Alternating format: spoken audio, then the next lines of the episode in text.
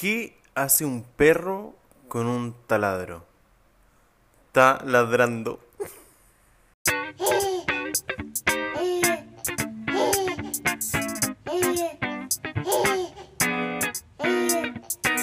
Sean todos muy bienvenidos a un nuevo episodio de Papá Primerizo.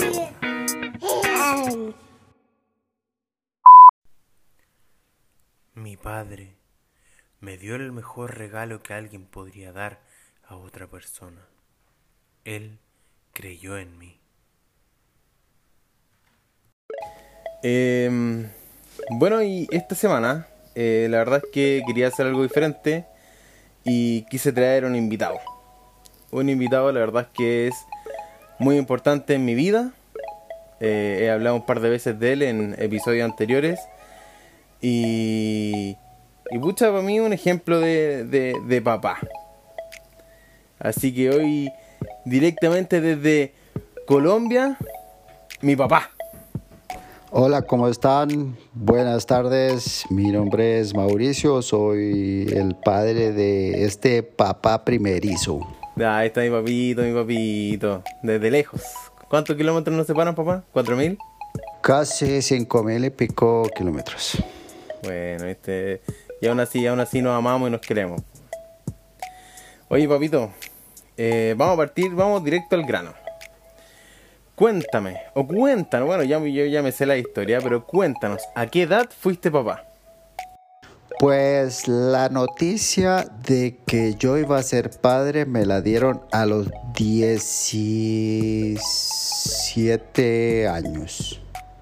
Exactamente.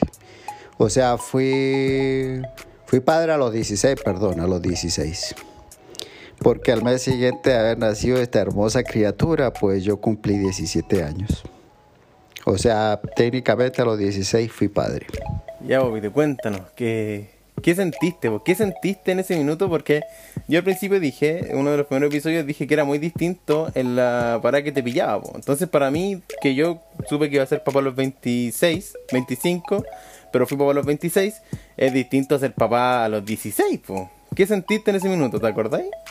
Pues, ¿qué va a sentir uno, huevón? O sea, a los 16 años, cuando estás sacándote los mocos, que cuando estás en el colegio, cuando lo único que quieres es empezar a, a vivir la vida, y, y yo que era un poco desordenado, pues que te digan vas a ser padre, pues la verdad es que te toma en, en shock. Pero, pero desde un comienzo lo, lo asumí bien, lo asumí bien, con responsabilidad, seguí mi vida, mucho apoyo, pero, pero de resto, pues nada, creo que fue, fue como no tomarle el peso todavía a los 16 años de que, ibas de que iba a ser padre, pero sí con la responsabilidad que tenía. Oye, y, y una, una de las cosas que yo comenté que era lo difícil de contar, visualmente a mí me costó harto contarte a ti por, por lo que yo dije de, de- la imagen que tengo tuya. Pero, o a mí, para mí fue difícil teniendo 26.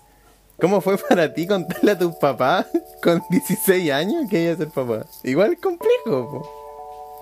Pues, pues es complejo porque como yo me enteré, imagínate, yo fui a ver a tu mamá a, su casa un día de pololos normal y me recibe tu abuela materna.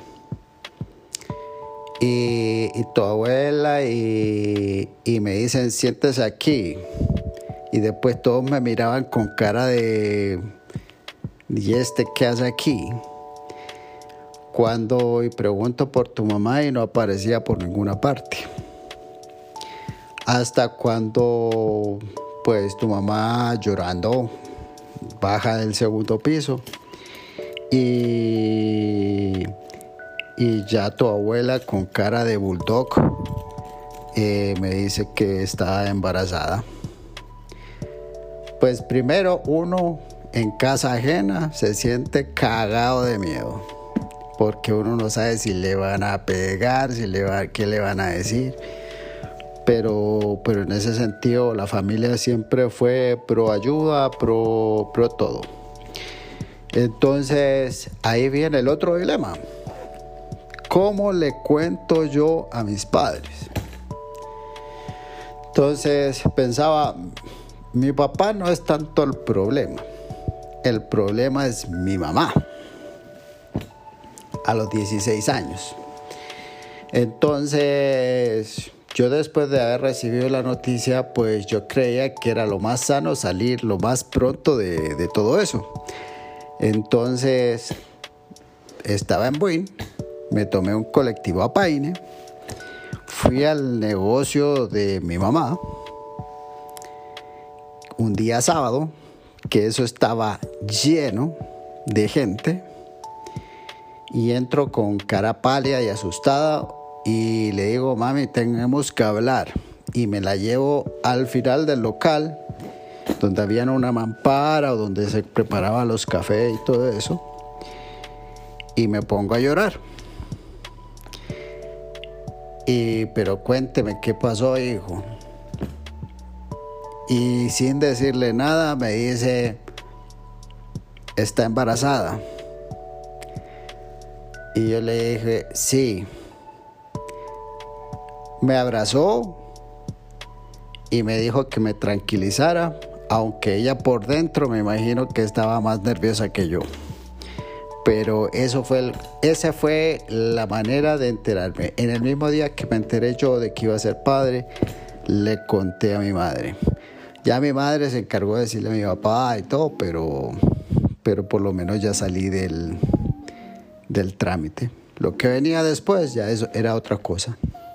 Claro, me imagino, igual es, es complejo, o sea, eh, en casa ajena y tú llegás y todos, todos están enterados y tú no cacháis nada, igual es que puta da miedo, o sea, tú no sabes por qué te miran con cara si no sabías. Claro, si yo no sabía, entonces me miraban todos como con cara de culo, tus, tus bisabuelos que en ese tiempo estaban vivos, eh, y todos, la verdad, tu madrina, y todos, así que, pero la verdad después fue, después de haber dado la noticia, fue un apoyo de ambas familias bastante grande, o sea, el hecho de que, de que la persona que seas hoy es un trabajo eh, no tan solo de tu madre mío, sino que también del, de tu familia materna y paterna. Yo. Sí, en eso, en eso yo concuerdo con mi papá. Eh, yo la verdad es que desde chico soy súper regalón súper regalón de toda mi familia, de toda mi familia. Y, y todos aportaron en, la persona que soy hoy yo. Oye, papito, a ver, pasando los temas, eh, bueno, yo ya tengo a esta altura 27 años. En estos 27 años de papá, ¿qué ha sido para ti de repente algo, aspectos difíciles que te ha tocado vivir de repente conmigo?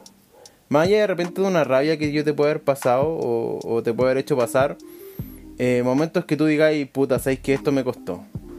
Pues hijo, tú sabes que pasamos muchas cosas. Eh, creo que, que, hubo una etapa inicial de aprendizaje y de conocimiento mutuo en el cual de alguna manera eh, nos costó adaptarnos, pero de alguna manera lo, lo sacamos adelante. Ahora, cuando me, tocó salir a trabajar fuera de Santiago, eh, no sé si recuerdas, o sea, pasaba dos o tres meses sin ir a la casa y, tú te quedabas con tu abuela. Y, yo lo que más recuerdo bonito que tengo es que para una celebración del Día del Padre en el colegio, yo ese día tomé un avión, llegué temprano y, fui al, al, acto, llamémoslo así, del colegio, del Día del Padre, para, que, para llegarte de sorpresa. Entonces, han sido momentos buenos, bonitos, hay recuerdos muy lindos y creo que las etapas de transición siempre fueron, fueron complicadas, o sea, de ser un bebé a ser un niño de ser un niño a un adolescente y de ser adolescente a adulto, pues todas e-, esas etapas han sido complejas, o sea, indistintamente de, cómo las hemos llevado, pero, pero las sacamos adelante. Claro. O sea, yo tengo, yo tengo todavía el recuerdo de, de aquel día del papá, en el que, claro, yo estaba. Fui al acto. De hecho, yo no quería ir al acto porque no iba a ir mi papá. Y mi madrina, que era como mi tutora en ese momento, me obligó, pues, me obligó a ir. Y. Y puta, yo sin ganas de ir, pues. El tema es que fui y, claro, de repente mi papá me llama y me empieza a dar indica me empieza como a dar pistas de que me ve y ahí yo quedo para la cagada cuando lo veo en el público. Claramente yo no, no actué nada, eh, pero fue mm, recuerdo, tengo muy lindo recuerdo de ese año. Mi papá trabajaba en Antofagasta y claro, para el día del papá en el colegio él llegó. Eh, pero también te voy a contar otra anécdota de mi papá, que yo nunca solía participar en los actos. Y el año que decidí participar, que toqué, mi papá llegó tarde, weón. ¿Te acuerdas de cuarto medio cuando toqué? No me acuerdo qué canción y mi papá no la vio, weón. Pero puede ser el tráfico en ese entonces, pues ya a esa altura yo... Es que pudo haber sido el tráfico, no, no, le, no, no hay otra excusa. Ya, ya lo mismo. Pero es- siempre he tratado de estar y de llegar. Sí, no, mi papá siempre ha tratado de estar y, y ha estado en varios momentos importantes de, de, de mi actuación eso. De hecho, creo que fue la única que no he visto. Todas, todas mis, mis demás actuaciones las vi. Así es, o sea, casi todo. Oye, papito, ya para darle un poco. Para darle un poco el final y, no hacer esto tan largo. Yo hace un par de semanas hice algo que. em, no sé si lo escuchaste. Que fueron eh, cinco cosas que eh, yo hice, o cagás que me mandé, que no me gustaría que mi hijo hiciese. ¿Ya? Dentro de ellas, solo para hacerte memoria, eh, de esa vez, la de Año Nuevo, ¿te acordáis? Cuando llegué como a la una de la tarde. Que estuve castigado todo enero. Pues es que se han mandado varias. Entonces, ya. Ya, pero esa y cuando cuando cuando me curé en el colegio, ¿te acordáis? Pues también, sí, también me acuerdo. O sea, yo creo que han sido etapas difíciles. Ya, pero son tallas que uno se manda, así. o sea, son tallas, po. Y por eso ahora te pregunto. Esa, esa vez que te curaste en el cole- eh, esa vez que te curaste en el colegio y no pensaste que yo iba a llegar. No, po. Eh, creo, creo que fue para fue pa un 18 en el colegio. Sí, sí fue porque. Y que, yo, y que yo llegué y te pillé curado. Esa. Pero esa vez, Esa, esa vez no me llegó vez. tanto reto. Yo recuerdo esa vez porque fue gracioso, porque traté de que no fueras y fuiste igual, po, wey. Oye, em, ya, pues en base a eso, eh, te hago la siguiente, la siguiente, eh, la siguiente dinámica. Dime tú, eh, de repente pueden ser menos cosas, tres, dos, de repente una sola, cosas que tú hayas hecho y que no te gustaría que yo hiciese. O sea, si ya la hice filo, pero que no te hubiese gustado que yo hiciese. Hijo, usted sabe que yo tengo un pasado medio oscuro. En el, en el lado. Ah, algo que algo que se pueda en el contar. po, lado. En el lado. ¿Cómo se llama? El lado oscuro de la fuerza. Pues. No, pero algo que se pueda contar, porque sea viola o no te voy a mandar un. Es que. Que no quisiese algo que yo haya hecho. Claro, una, una talla, una cagada que te haya mandado que te hubiese gustado que yo no hubiese hecho. Si la hice filo, pero. No, no, es que yo tengo una anécdota que lo saben todos los compañeros de colegio, lo saben todos mis amigos y que de alguna manera es una anécdota que yo lo hice, pues y al final se las cuento. Pues yo era tesorero del curso en octavo básico. No, yo fui tesorero mucho tiempo, pero de quinto, sexto, séptimo y octavo. Yo era tesorero. ¿Qué pasaba? Yo, yo cobraba las cuotas todos los días, o sea, todos los meses, pero cada vez que yo cobraba las cuotas, eh, yo tomaba dos, tres, cuatro amigos y nos íbamos a comer completo y a tomar bebidas. O comprábamos un puro y nos íbamos al camino de Fátima hasta, la, hasta el Bavaria que estaba ahí en la Virgen de Fátima y nos íbamos por ese callejón fumándonos el puro y terminábamos comiendo lomitos en Bavaria. con la plata de los compañeros. El peor tesorero, po, weón.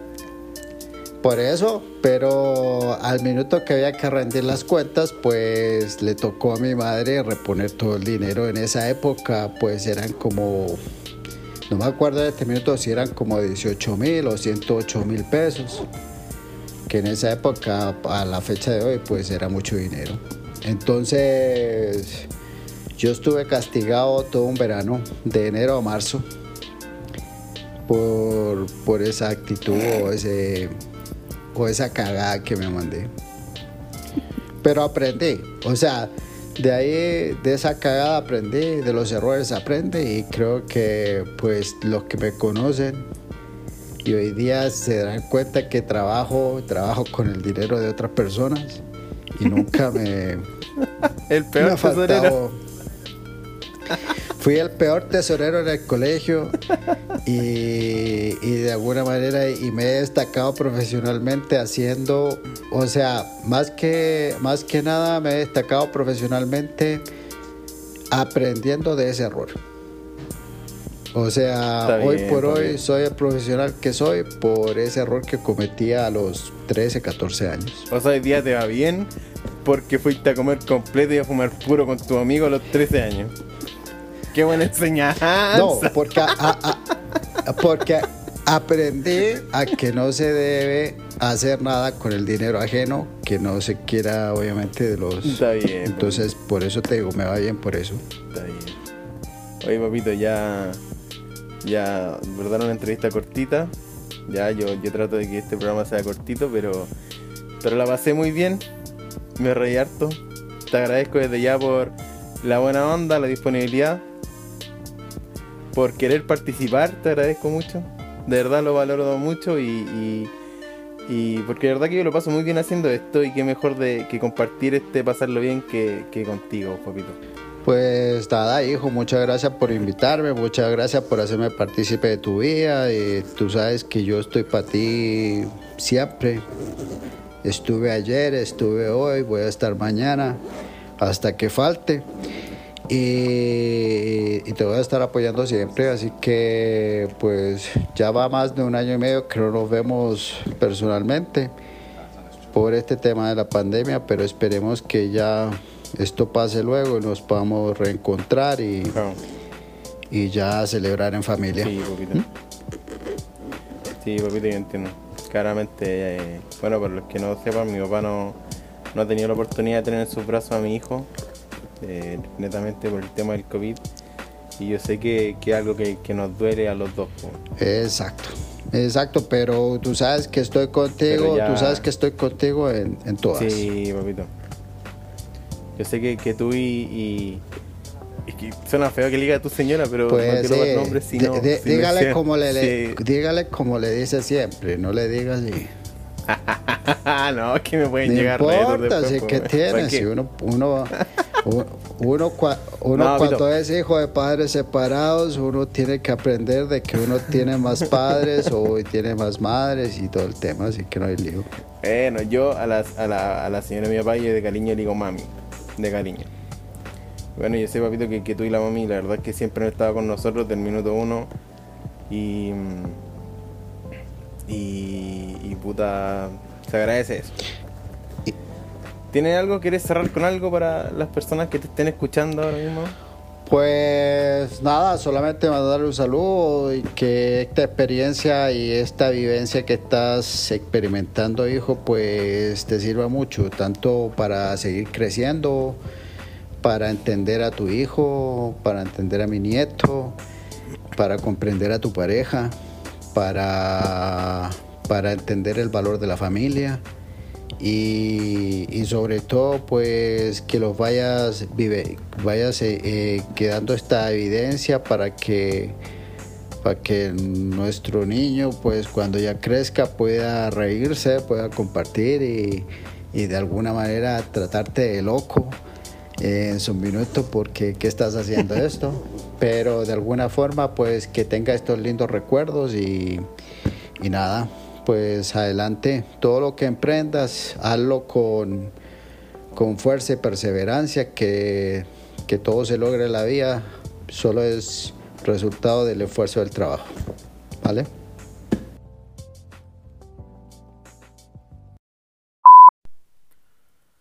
Los niños son el recurso más importante del mundo y la mejor esperanza para el futuro.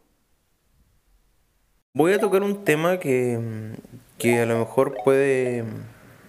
Ojalá sirva de ayuda, en verdad, si es que eres papá primerizo o mamá primeriza, que es el tema de escoger un pediatra. Em, claramente la salud del bebé es un aspecto más que importante y, y también es importante eh, en qué mano uno los deja, si en el fondo el pediatra es, es, quien, es quien lo ve. Eh, yo te voy a contar, o les voy a contar la experiencia que tuvimos con, con la Tami, con mi pareja, de, de elegir un pediatra para el Renato. Claramente eh, la Tami tiene, tiene mucho, o sea, están muchos grupos de apoyo a la mamá y, y claramente tuvo varias recomendaciones. Em, pero, pero en el fondo depende mucho de, del trato que tengan con tu hijo o de, de, de cómo tomen ciertas cosas, de, qué ideología tengan frente a ciertos aspectos. ¿Ya? Y, y un poco lo, lo, que les voy a comentar, o sea, bueno, les voy a comentar una pequeña, la pequeña experiencia que tenemos. Eh, bueno, nosotros nos atendemos en la clínica de Espucio. No voy a dar nombres de pediatras. Ya, si, si quieren nombres de pediatra, eh, me consultan. Eh, pero la verdad es que no, no, voy a dar nombres directos de pediatra. Em, pero eh, tuvimos una pediatra al principio, ya que fue con la, la primera la que vio el Renato eh, a los 10 días de nacido y el primer mes. Y la verdad es que no, no tuvimos problemas. O sea, claramente fuimos, eh, nos dijo el trato con el Renato era súper bueno, el trato con nosotros también. La verdad es que nada que decir, nos trataron, nos trató súper bien, tratar al Renato con mucho cuidado, con mucho cariño, que era algo que para nosotros igual es súper importante. O sea, todo el momento que vas a ver un doctor y que traten bien a tu hijo, eso ya es un, un plus, un, un pro. Eh, ¿Qué pasó? Que dentro de. dentro de todo lo bueno que tenía la pediatra, ella no era pro lactancia. O sea, si era. No, a ver, quiero, quiero eh, separar esto. A ver, ella sí avalaba claramente lo que era la lactancia materna, pero de repente en la primera consulta como que nos dejó un sustituto de inmediato por si la leche no salía. Y claramente eso nos causó clic más a mi pareja que a mí. Mi pareja, mi pareja le instruía a la Tami, loco. Es una seca frente al, al, a todo esto. Pero hizo clic, pues, porque finalmente. Puta. ¿Por qué nos dejó este sustituto si. si no. nosotros no lo queremos? Eh, claramente le dimos una nueva oportunidad. eh, fuimos al segundo control con, con, mi hijo y ahí ya terminamos de, de, de, convencernos de que a lo mejor ella no era la pediatra que nosotros queríamos para nuestro hijo. No le quita a ella, eh, ella, ella claramente a lo mejor es muy buena pediatra, está muy recomendada, la verdad, también es recomendada, pero no era lo que nosotros estábamos buscando. Y llegamos con este otro pediatra en la misma clínica de Espucio y fue una experiencia, pucha, son detalles los que hacen el cambio, pero eh, son detalles que, que por lo menos a nosotros sí nos importan. Por ejemplo, este, este nuevo pediatra, eh, bueno, con la misma simpatía y el mismo cariño y el mismo cuidado, nos trataba a nosotros y trataba a nuestro hijo, nada que decir. Pero por ejemplo, frente al tema de la lactancia, él dijo, oye, que tome todo lo que quiera, que es nuestra postura, o sea, lactancia libre demanda. Y porque, pucha, la doctora, la, la anterior, la primera, dejémoslo así, primera pediatra, segundo pediatra. La primera pediatra, al segundo control, eh, nos dijo que pausáramos las tomas. Que fuesen cada cierta hora y solo 15 minutos. Y cada mente más clic nos hizo porque, puta, no era lo que queremos, pues nosotros queremos libre demanda. Y lo hizo netamente porque mi hijo es grande, pero mi hijo es grande, pero es grande, es, gordito, es, es un guatón rico. Pero eh, ella consideraba que no era normal que el Renato fuese tan grande, o a lo mejor eso nos dio a entender. Mientras que este segundo pediatra, lo primero que nos dijo, oye, que tome lo que quiera y cuando quiera. Dijo, o sea, él dijo, hay estudios, y o sea, no hay estudios que avalen que un niño que eh, es, gordito cuando bebé, alimentado exclusivamente con leche materna, que es el caso de nuestro Renato, eh, va a tener problemas de peso más adelante. O sea, nos dijo que tome nomás, que tome todo lo que quiera porque es el mejor alimento que él puede tener. Entonces ese es el primer pro que nosotros vimos en este nuevo pediatra, en este segundo pediatra. Lo segundo, eh, este nuevo pediatra además de, entrar a la consulta, revisarlo y ver, nos iba explicando todo lo que conllevaba el mes en el que estábamos. Por ejemplo, el último control que fuimos fue al de los cuatro meses. Claramente lo encontró gigante, pero dijo, pero está dentro de lo, más alto de la curva, pero está bien. Está bien para un niño alimentado solamente con leche materna. Reitero lo de la lactancia, exclusiva de leche materna. O sea, si puede, si puede ser así, ojalá que siempre sea así. El tema es que, eh, además de eso, nos ibas diciendo, lo más importante de los cuatro meses es esto, que eh, va a empezar, o sea, está hablando mucho, está balbuceando, claramente mi hijo no habla aún, pero balbucea mucho, eh, tiene este pseudo conversación con nosotros. Además de eso, em, va a empezar de repente a desconocer a gente con la que no está habituada a convivir. Entonces, viene todo eso. Entonces nos explicaba qué era lo característico de Cames. Lo que la primera pediatra no hacía. De repente, como les dije, no es algo así como un algo diferenciador, así como, ah, pero es un, detalle que a nosotros nos, nos genera nos genera todo lo que es esta. Oh, qué ordinario, se escucha WhatsApp, perdón. Nos genera esta. No lo voy a cortar por si acaso nos genera esta, esta satisfacción con él. ¿Ya? Em, y por último, el, tema de las vacunas. La, doctora, la primera pediatra, nos dio claramente las vacunas correspondientes. Em, y además nos, nos, recomendó, porque era necesario, em, hacer el, eh, la vacuna del rotavirus. ¿ya? O sea, las vacunas ministeriales y las vacunas del rotavirus, la, del rotavirus es particular, entonces se considera opcional, o sea, es opcional, pero lo ideal es que se tome. Mientras que este otro doctor, el segundo pediatra, además de las ministeriales, nos recomendó la del rotavirus, nos recomendó también la del membeo, que es otra vacuna, y, y nos explicó es que eh, en eso veo como a lo que nosotros le generamos este, este valor y, y por lo que nos quedamos con este segundo pediatra, porque nos explicaba todo así como con, con peri y manzana, y nos decía, pucha chiquillo, eh, la del rotavirus, puta, ojalá es, es, importante que, que, que, la hagan porque si bien es opcional o, es, o no está cubierta por el ministerio, eh, es súper peligroso con beberle rotavirus por la deshidratación y todo eso.